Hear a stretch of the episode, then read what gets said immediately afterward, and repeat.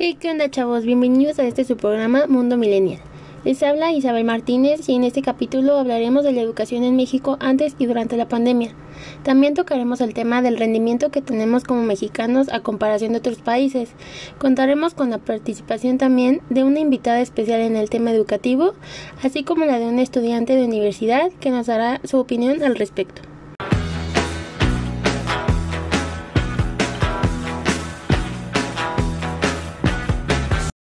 Es un gusto para mí tenerlos aquí en este nuevo programa y con este tema tan importante y tan preocupante en los últimos años con el que damos inicio.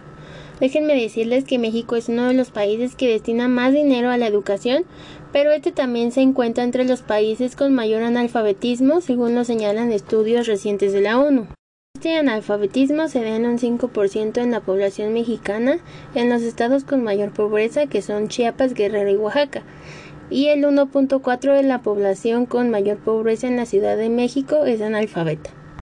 El analfabetismo en México se debe principalmente a las desigualdades sociales y económicas que son muy vistas en este país por desgracia. El 5% de los analfabetos de Guerrero, Oaxaca y Chiapas son considerados como tal por la escasez de los recursos económicos y también existen rezagos en dichos estados. México ha logrado tener igualdad de género en corto tiempo. Sin embargo, aún faltan algunos aspectos por detallar, ya que en el ámbito laboral las mujeres siguen teniendo un sueldo inferior a los hombres. Como sabemos, a través de la pandemia surgieron varias complicaciones para muchos niños y al igual para sus padres de familia. Pero, ¿será que México tiene una buena educación? Con esta pregunta abrimos el tema la educación en México y en esta ocasión tenemos el privilegio de contar con la presencia de la maestra en Ciencias de la Educación a nivel preescolar, Araceli Acosta Carmona. Maestra Araceli, bienvenida, ¿cómo está? Me encuentro bien, muchas gracias por la invitación y un saludo enorme. Maestra Araceli, bienvenida. ¿Podría decirme qué opina sobre la educación en México? Considero que la educación en México es buena. Cada uno de los maestros que están al frente de cada una de las instituciones de gobierno, considero que hace su mayor esfuerzo para sacar adelante a cada uno de sus pequeñitos, eh, poniendo diversas adecuaciones curriculares, eh, elaborando diversos materiales educativos, eh, basándose a veces en, en las tecnologías, en YouTube o en algunas otras plataformas en las que encuentre algunas apoyo didáctico para poder dar sus clases y para poder lograr que los niños puedan entender algunos algunas este pues contenidos. Eh, sin embargo estamos hablando de que las condiciones de México pues no son parecidas a pues a otros países y yo creo que el problema radica más bien en que traen planes y programas de otros países y los quieren implementar en México, siendo que las condiciones no son las mismas, puesto que en México tenemos este pues instituciones muy decadentes de materiales, de instalaciones, de servicios. Eh, algunos ni siquiera tienen institución, tienen que dar clases en vagones, en en auditorios que les son prestados hasta que pues se les construya una instalación y es esa base de gestiones de pues algunos directivos. También este, el número de alumnos es demasiado. Eh, en otros países el número es muy reducido de alumnos, en los cuales se puede trabajar mucho mejor, se les puede dar atención prácticamente personalizada se puede tener un mayor control de los avances y los retrocesos de los niños y en donde se debe de hacer mayor retroalimentación.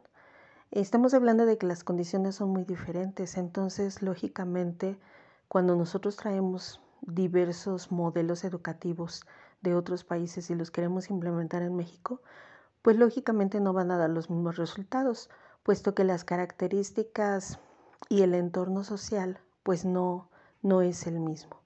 Entonces, pues yo considero que cada uno de los maestros pone su mejor eh, parte y hace, hace, pone el mejor, el mayor granito de arena para que todo esto salga adelante.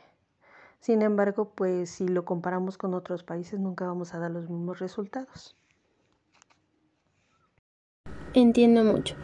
Eh, ahora, las evaluaciones nacionales e internacionales que se hacen a los niños y los jóvenes mexicanos para conocer eh, el nivel de aprendizaje esperado indispensable para su desarrollo arrojan que México tiene un nivel de 0 a 1 y es considerado como una educación precaria. Usted como maestra, ¿por qué cree que México tiene esos resultados en las pruebas nacionales y sobre todo en las ciencias, la lectura y las matemáticas? Lo comentaba en la pregunta anterior, eh, los niveles educativos no son los mismos puesto que las condiciones no son iguales. Los niños mexicanos tienen otras necesidades, principalmente el pues el tener una estabilidad económica y una familia estable, porque las condiciones en México han surgido pues muchas situaciones, entonces las prioridades de los niños mexicanos pues no son las mismas a, a las de otros países. Entonces, lógicamente, los modelos educativos que traen no van de acuerdo a las características, necesidades y entorno social de los niños mexicanos.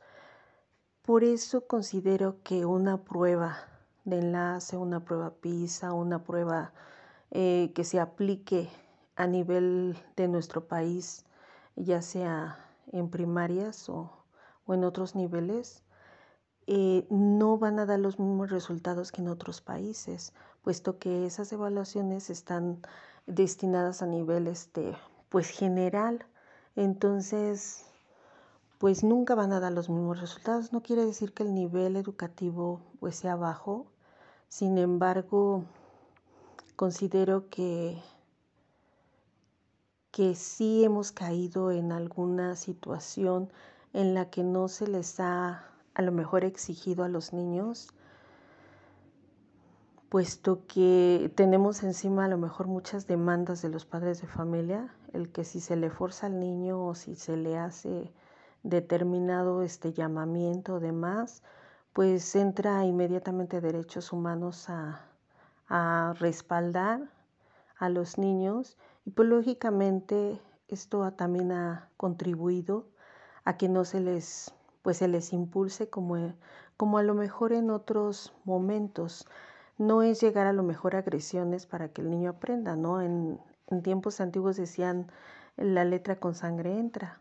Sin embargo, yo creo que, que sí está un poquito descuidado el hecho también de que muchos de los niños creen que si quieren estudian y si no quieren también. Entonces no tenemos ese respaldo también del padre de familia de que motive e impulse al niño, puesto que está él enfocado o ocupado pues en otras situaciones como son la estabilidad económica, em, se han dado muchas rupturas familiares últimamente en los últimos años, entonces esto también viene a decaer de que pues tanto mamá como papá se desunen, eh, papá ya busca otra familia, mamá busca otra familia y al final de cuentas los niños que están en medio de la situación pues viven situaciones muy, muy diversas a temprana edad. Otra de las situaciones que muchos padres de familia no ven la, la escuela como una prioridad, sino que pues tratan de que los niños contribuyan también al ingreso y pues se les llevan al trabajo, no los llevan a las instituciones o, o en algunos otros niveles los dan de baja. Entonces, depende de todas estas situaciones a que los resultados en estas pruebas pues no sean los mismos que, que los resultados de otros países, lógicamente. Entonces, con lo que usted nos dice es que los niños mexicanos tienen otras preocupaciones, otras metas que no son las escuelas. Eh, también otra pregunta que nos hace el público es ¿por qué cree usted que la educación docente está en un criterio inferior? Eh, en este sentido es el por qué hay paros, hay huelgas sobre educación en este país.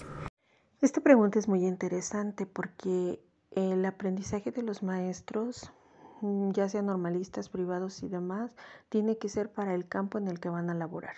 Muchos de ellos estudian lo que es sociología, psicología, pedagogía, eh, todas las ciencias referentes a, al individuo o a la persona para entender las capacidades, aprendizajes, formas em, en que los alumnos pueden aprender.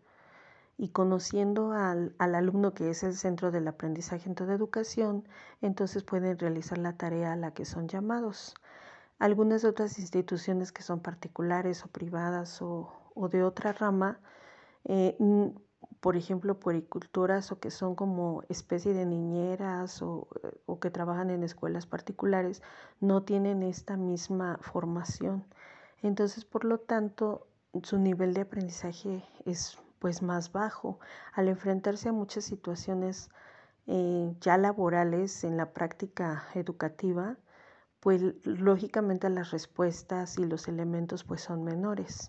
Hay algunos maestros que se siguen preparando a lo largo de, su desarrollo, siempre de forma personal, puesto que no hay un apoyo gubernamental para, para que el maestro se vaya preparando.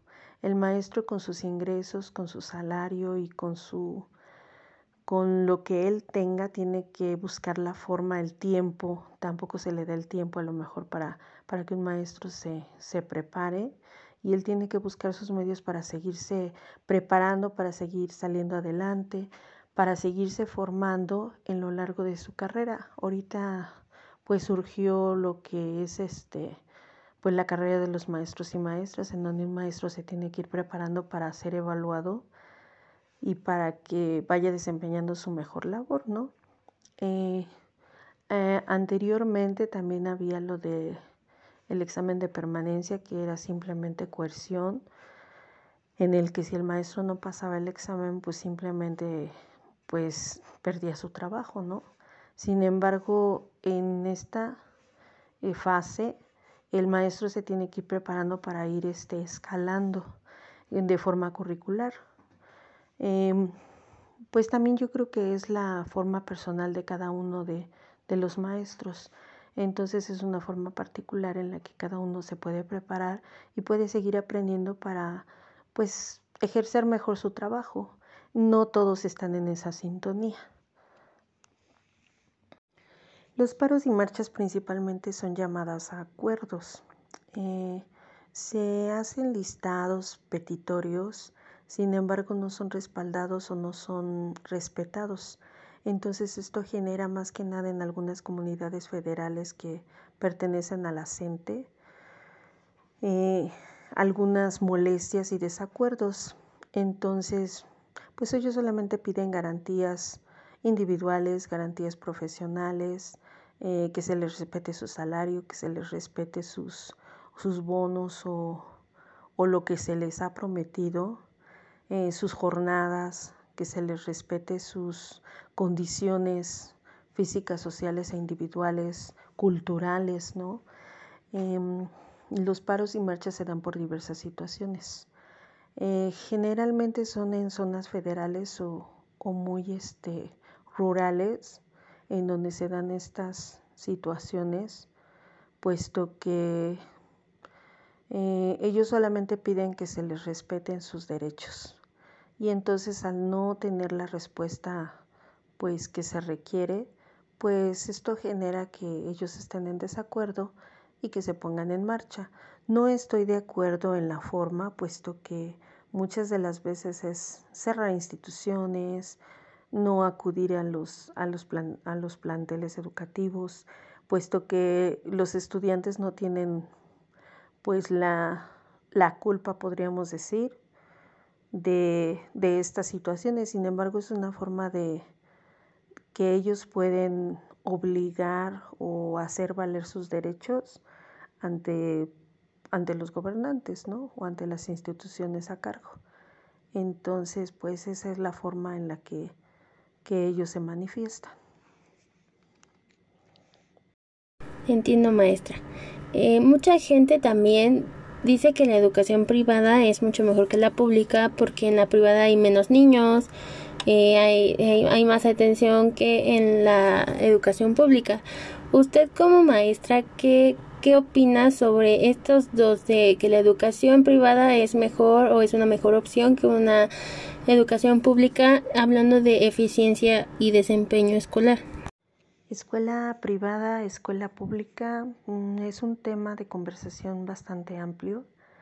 Eh, que sea mejor o que no sea mejor, eh, yo considero que es concepción del padre de familia, puesto que yo considero que muchas de las escuelas particulares eh, tienen que pues contratar maestros, piden una cuota mensual, y una inscripción para poder solventarse, puesto que ellos son los que les pagan al personal docente que contratan a su servicio, eh, lo que no pasa en una escuela pues de gobierno, en una escuela pública, puesto que los trabajadores son servidores públicos, o sea, contratados por el gobierno, tanto federal como estatal. Em, solvencia económica, pues una escuela particular pues solventa pues sus necesidades em, de acuerdo a las cuotas que, que, los padres dan.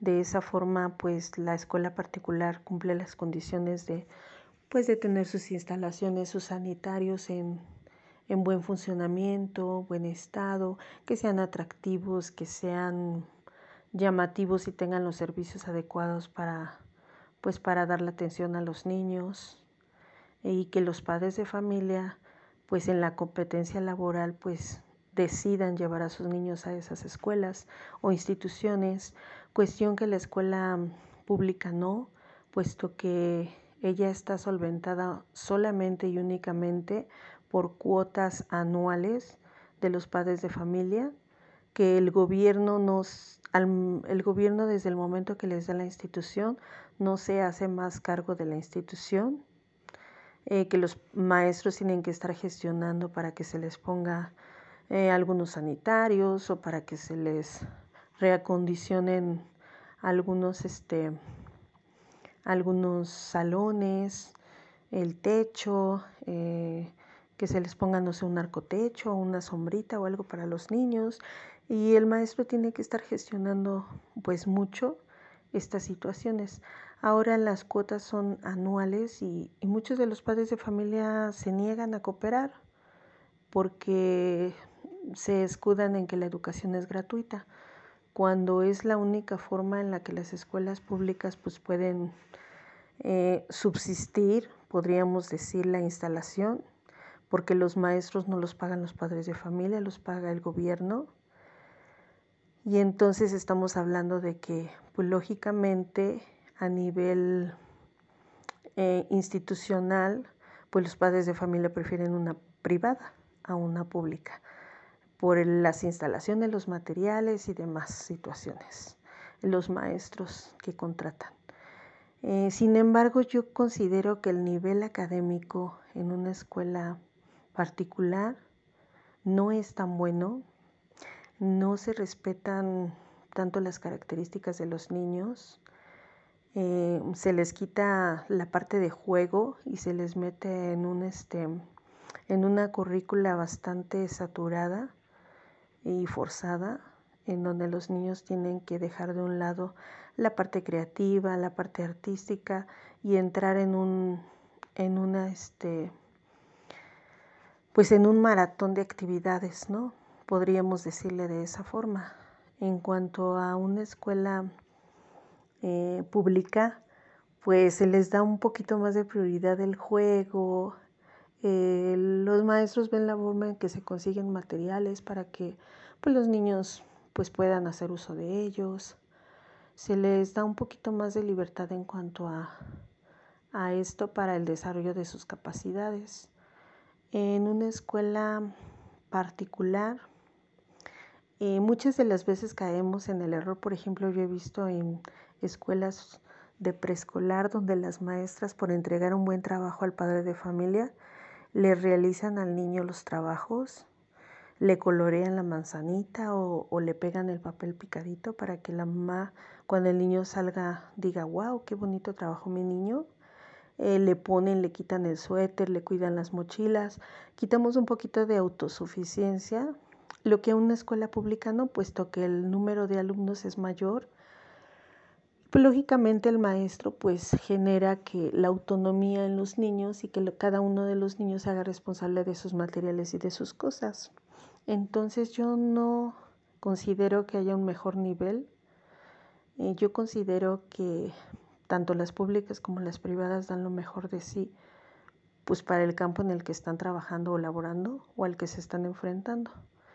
Eh, yo creo que la diferencia más bien la hacen el padre de familia en cuanto a concepciones.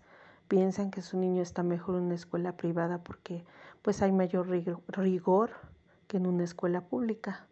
Sin embargo, yo que he trabajado en una escuela pública, pues considero que pues que es mejor, ¿no?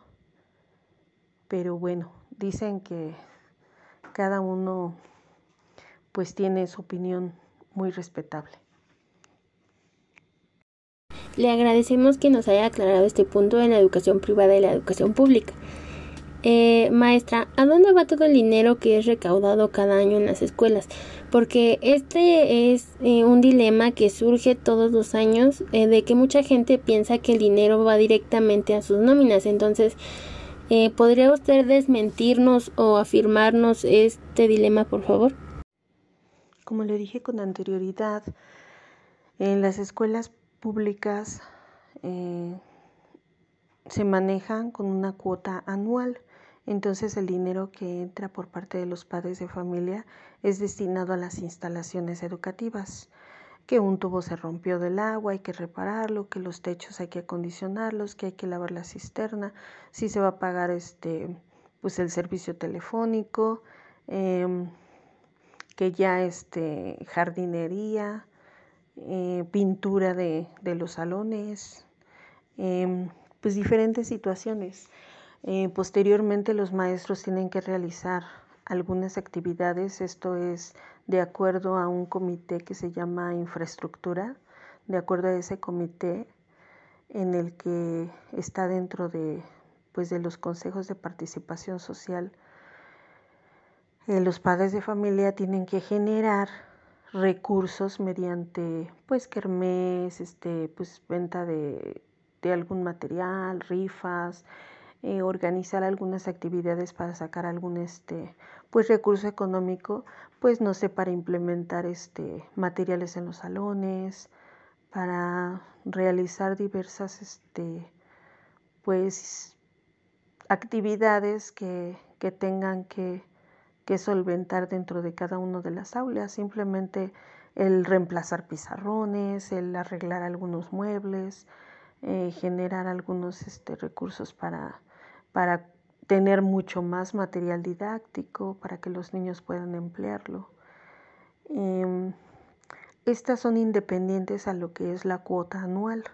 La cuota anual simplemente se destina a lo que es en general eh, mantenimiento de la institución y los aportes de la, del comité de infraestructura, esto se va enfocando de acuerdo a, a lo que se tenga destinado de acuerdo a los consejos técnicos para dotar este, de materiales o, equipar las aulas, los salones o diversas situaciones que, que quieran hacer. Incluso si no quieren reunir dinero ni mucho eso, tampoco es, es una cuestión obligatoria. Sin embargo, nosotros pensemos que si se dejan los, los salones o las instituciones sin ese mantenimiento, pues lógicamente poco a poco pues acabarán por, por caerse o deteriorarse pues más, ¿no? En las escuelas particulares pues sí entra un tanto el dinero a, a lo que es este el pago de los docentes. Eh, las instalaciones y demás. Incluso el pago de los docentes es más, más bajo que en una escuela pública. Nosotros eh, trabajando para el gobierno, siendo servidores públicos, eh, pues contamos con un, un sueldo fijo, que tampoco es mucho, pero pues es fijo y no entra ni sale de, de las cuotas de los padres de familia simplemente es este un pago por el trabajo. Em, el dinero que entra a las escuelas tiene que estar documentado en, en actas o en, en un este, informe que se les va dando a los padres de familia en donde son ingresos, egresos de la institución y este dinero no es manejado por el director ni por los maestros, es, es este, manejado por la sociedad de padres de familia. Ellos son los que se les, se les hace todo el eh, de las necesidades de la institución y ellos son los que gestionan, traen, contratan, pagan y se hacen cargo de la administración económica junto con el director lógicamente, de la institución para beneficio de los niños. Lo que en una escuela particular pues es totalmente diferente. Eh, maestra, como secuencia de la pregunta que le hice anteriormente, ¿usted alguna vez ha tenido algún problema con los padres de familia respecto a las cuotas que deben de pagar al inicio de las clases?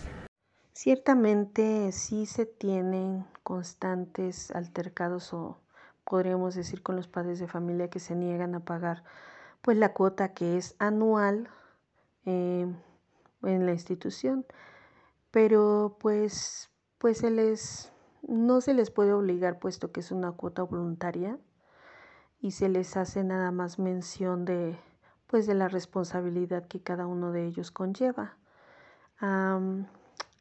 Eh, se les hace conciencia de que los niños están pues utilizando unas instalaciones, de que tienen algunos servicios, de que están utilizando pues algunos materiales eh, que, se que se han comprado con las aportaciones de otros padres de familia, que sus niños en ningún momento se les niegue el derecho a, a tener la misma educación o los mismos privilegios que todos los demás niños que sí contribuyen, eh, a los que no contribuyen no se hace ninguna diferencia. Sin embargo, se les motiva, se les incentiva para que ellos pues quieran pagar, puesto que en las escuelas públicas el, em, esta parte es un poquito difícil, puesto que se tiene altercados con ellos porque pues se niegan a pagar, se justifican en que el artículo tercero de la educación pues dice que esta educación debe de ser gratuita.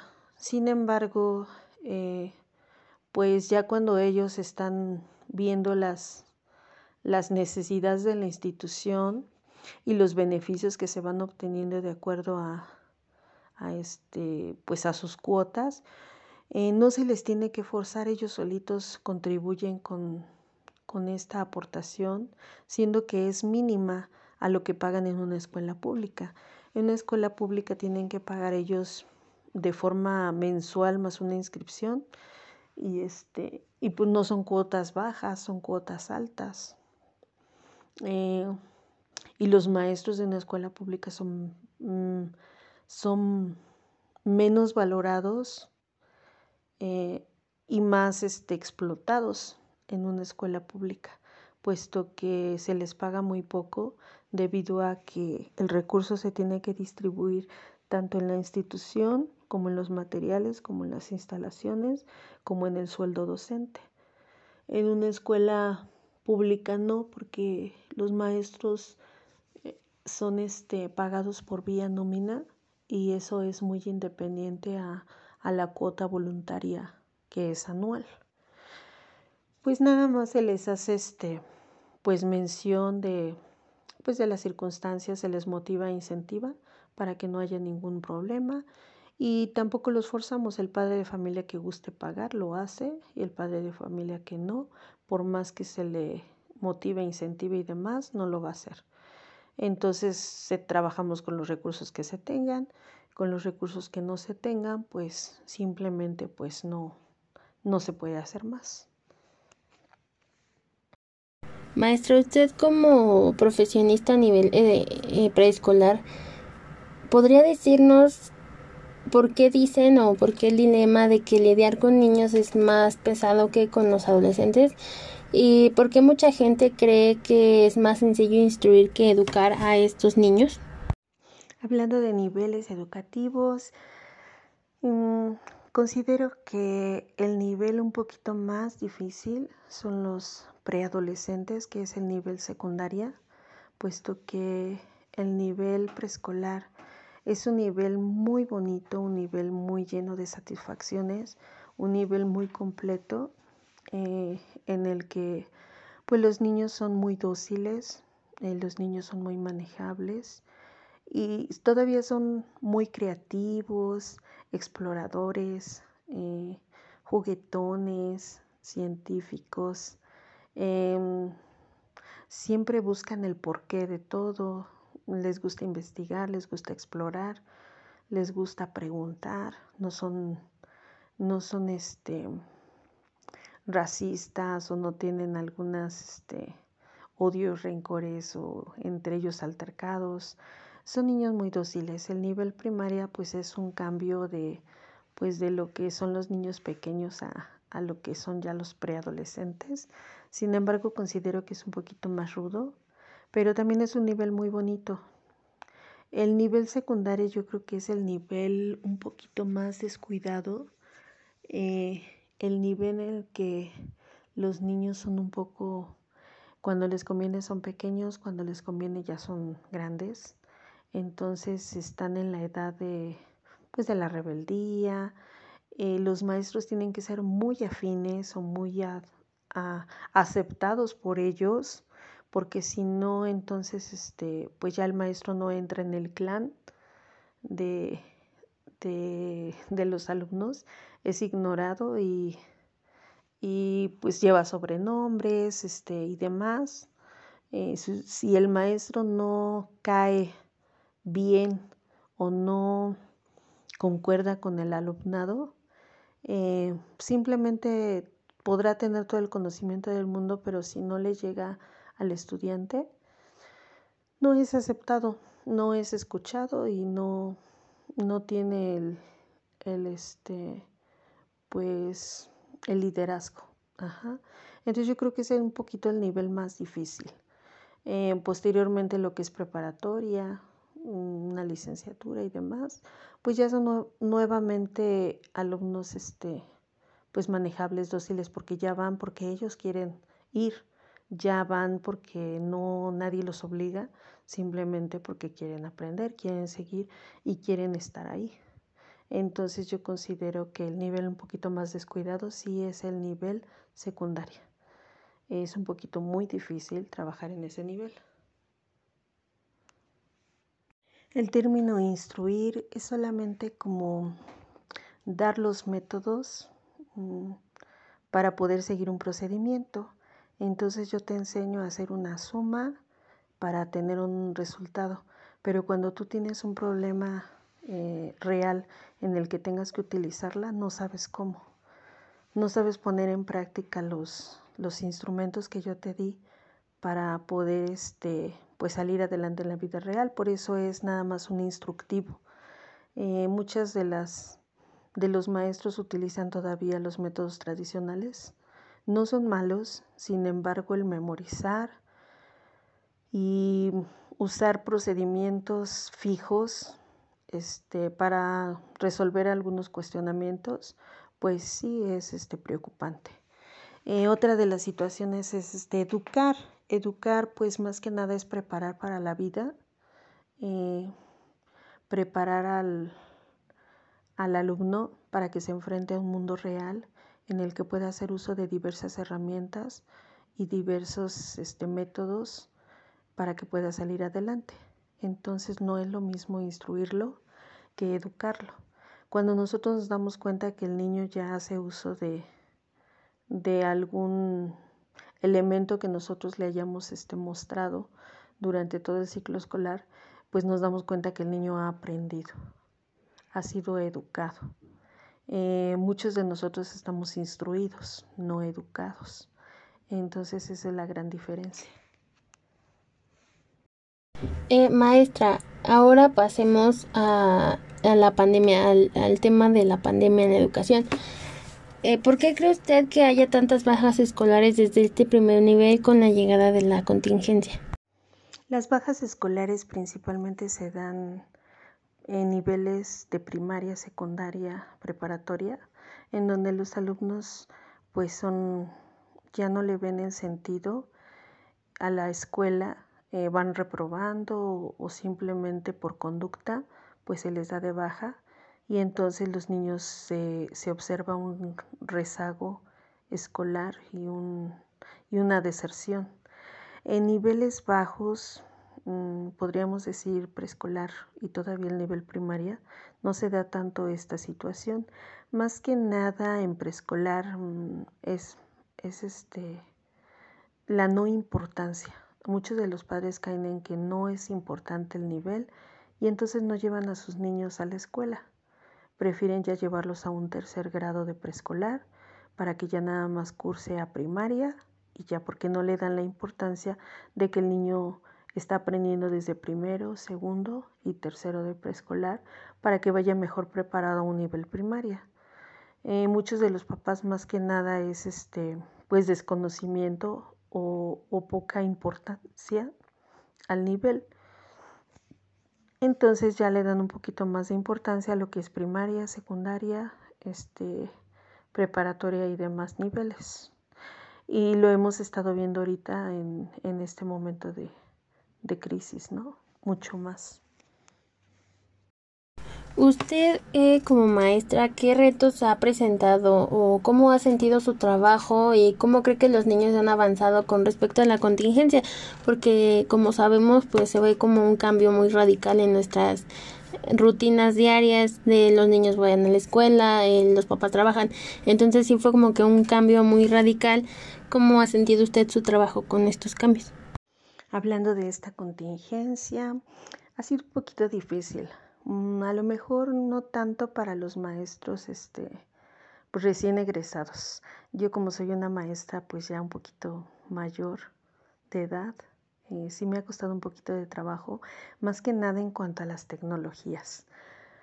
Porque hay un poquito eh, computadora, internet, plataformas que uno desconoce. Sin embargo, para, para los jóvenes recién egresados eh, y con conocimientos muy frescos, pues es un poquito más fácil para ellos el, manejar lo que son plataformas Zoom, Meet eh, y diversas otras plataformas que existen.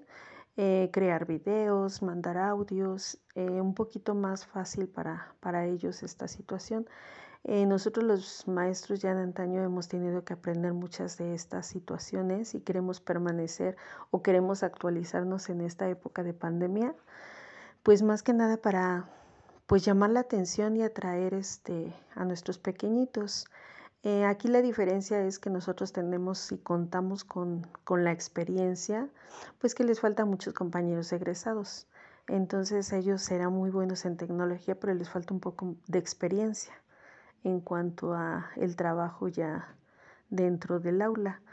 Y, y sí ha sido un poquito difícil para los niños el, por ejemplo, más que nada para los niños de, de ingreso, por ejemplo, a, de primer ingreso a preescolar, de primer ingreso a primaria, de primer ingreso a secundaria, puesto que no se conocen, o sea, se conocen solamente a través de una pantalla y, y conocen pues a su maestra a través de una pantalla, no conocen lo que es el, el nivel este, escolar, lo que es este, pues ir a la escuela, compartir con los compañeros, el receso, el ir a lo mejor a la cooperativa, muchas de esas situaciones, el área de juegos, el compartir los sanitarios, pues toda esta, esta parte de la vida escolarizada que les hace falta un poquito a ellos, pues no la conocen, conocen nada más a su maestra a través de la pantalla y a sus compañeros a través de la pantalla.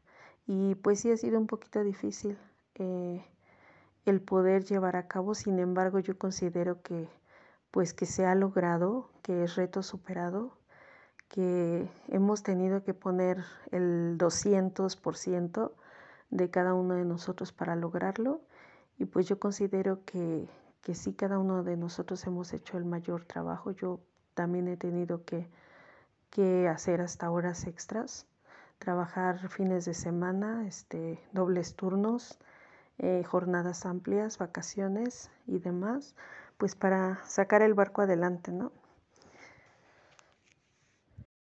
Maestra, como último punto o pregunta, Eh, esta es la más sonada en los últimos meses eh, sobre el regreso a clases.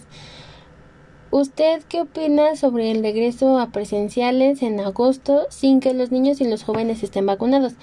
¿Cree que sea una o creo que sea momento de que los niños regresen a presenciales sin eh, aunque no estén vacunados, aunque sigan corriendo un, un riesgo de contagio? Hablar del regreso a clases presenciales. Mm, yo estoy de acuerdo en regresar a clases presenciales para darle a los niños pues esta parte que les hace falta. Sin embargo, no considero todavía que sea el momento adecuado, puesto que se abren las escuelas y se da un alto nivel de contagios. Estamos hablando de que ahorita ya están siendo vacunados los jóvenes, sin embargo estamos hablando de que niños menores de 18 años a 3 años de edad pues no son vacunados y no sabemos qué tanto en ellos pueda penetrar este pues el virus o pueda causar algún daño. Quizá no, no en ellos, eh, quizá en sus familiares que son, que están vulnerables o algunos en situaciones pues de riesgo. Em, a lo mejor ya con, con la mayor gente o la mayor población vacunada pues sea mucho menor Mm, estamos en una época muy difícil y pues podemos estar de acuerdo y en desacuerdo a la vez. Eh, pues yo estoy en acuerdo de regresar a clases presenciales, pero en desacuerdo por las condiciones que estamos viviendo, pues hay que echarle ganas. Maestra, le agradezco mucho su presencia en este programa. Eh, el tiempo también que nos brindó para responder estas dudas y preguntas sobre la educación en México.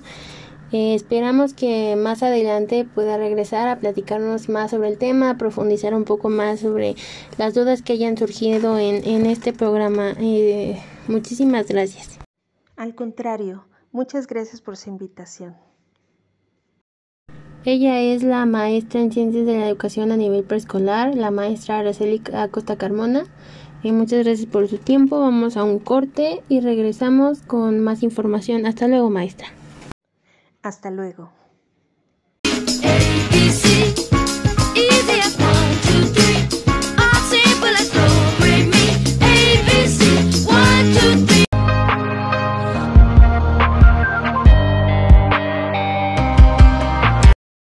Bueno, pues después de la grata participación de esta maestra, pasaremos a ver eh, la educación en línea desde una perspectiva estudiantil, eh, con ayuda y participación de la estudiante en biología de la Universidad Autónoma de México, Mariana M. Hernández. Bienvenida, Marianita, un gusto tenerte aquí. Al contrario, Isa, muchas gracias por la invitación. Bienvenida. Eh, Marianita, cuéntanos desde tu perspectiva como estudiante de universidad, eh, ¿cuál consideras que ha sido una de las mayores dificultades para estudiar eh, durante esta pandemia, este confinamiento? Creo que durante todo este tiempo de pandemia, mm, la, la mayor dificultad que se me ha presentado um, es que no tengo esa conexión, vaya, todo es como si solo fueran videos prácticamente. Uno puede preguntar y hacer y decir y dar sus opiniones, pero creo que no es lo mismo. No, no tenemos esa esa comunicación, esa retroalimentación que tenemos inmediata como en la escuela, bueno, cuando estamos en clases presenciales. Y en con las clases virtuales, pues sí, tal vez presenta mayor comodidad para algunos, pero para otros que no tienen los recursos suficientes como para tener acceso a internet, este tecnología y todo eso, no, no les beneficia mucho.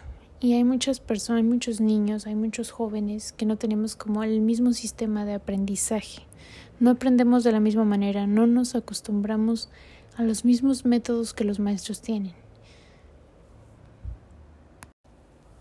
Pues personalmente creo que tengo muchas, muchas dificultades. Para algunos tal vez esta modalidad sea más cómoda, pero eh, para mí pues no, no es lo mismo, no tengo esa comunicación, esa conexión, incluso esa retroalimentación que pues tenía. hay veces que me cuesta entender algunos problemas.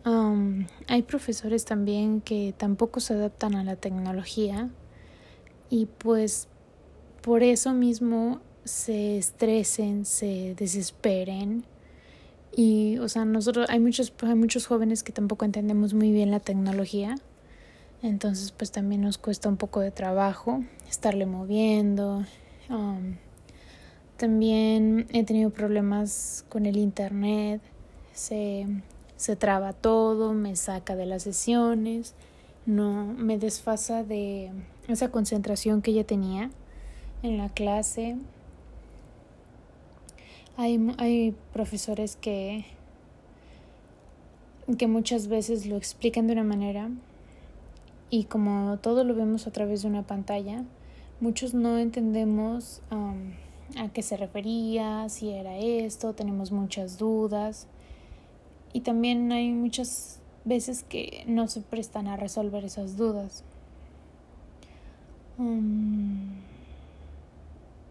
Se, tiene, se tienen ciertas comodidades también en clases virtuales, pero en lo personal creo que no es lo mismo.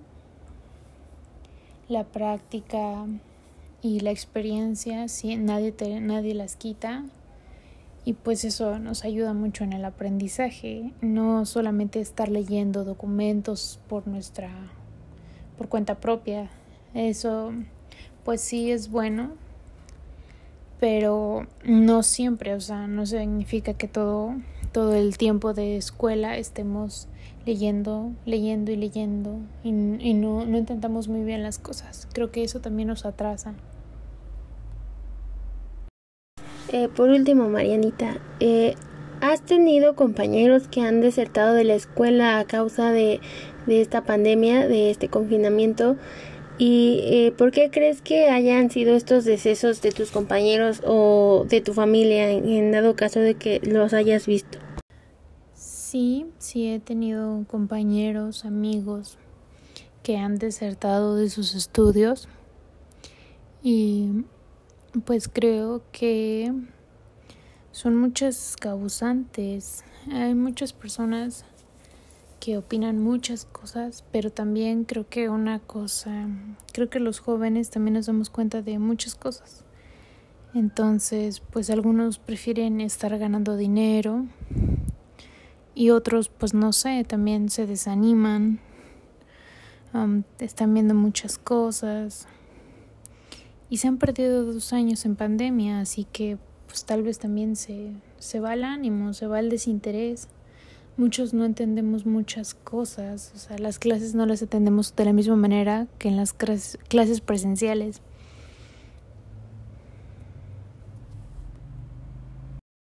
Pues como hemos visto a lo largo de este episodio, la educación en México está muy afectada en relación a los problemas que se presentan como la desigualdad económica y social en los diferentes puntos del Estado, eh, así que también como el problema de adquisición de conocimiento por parte de los niños y los jóvenes. Y con ello viene el incremento de estas problemáticas con la llegada de la pandemia eh, y pues son eh, incrementos drásticos. agradecemos mucho Marianita por haber hecho un espacio para acompañarnos en este día, contestarnos las preguntas. Eh, deseamos que tengas mucho éxito en tu preparación profesional y ojalá puedas acompañarnos en los episodios siguientes para pues tener otra perspectiva también como, eh, como estudiante, ¿no? Eh, también deseamos que ya lo más pronto posible se normalice esto de las clases presenciales porque pues la mayoría de, las de los niños y los jóvenes aprenden más estando enfrente del, del, maestro que estando en línea porque pues el internet y eso. Eh, pues muchas gracias Marianita gracias a ti Isa por haberme invitado a este a este tema tan importante. Y muchas gracias y que sigan teniendo mucha suerte en los demás episodios. Gracias.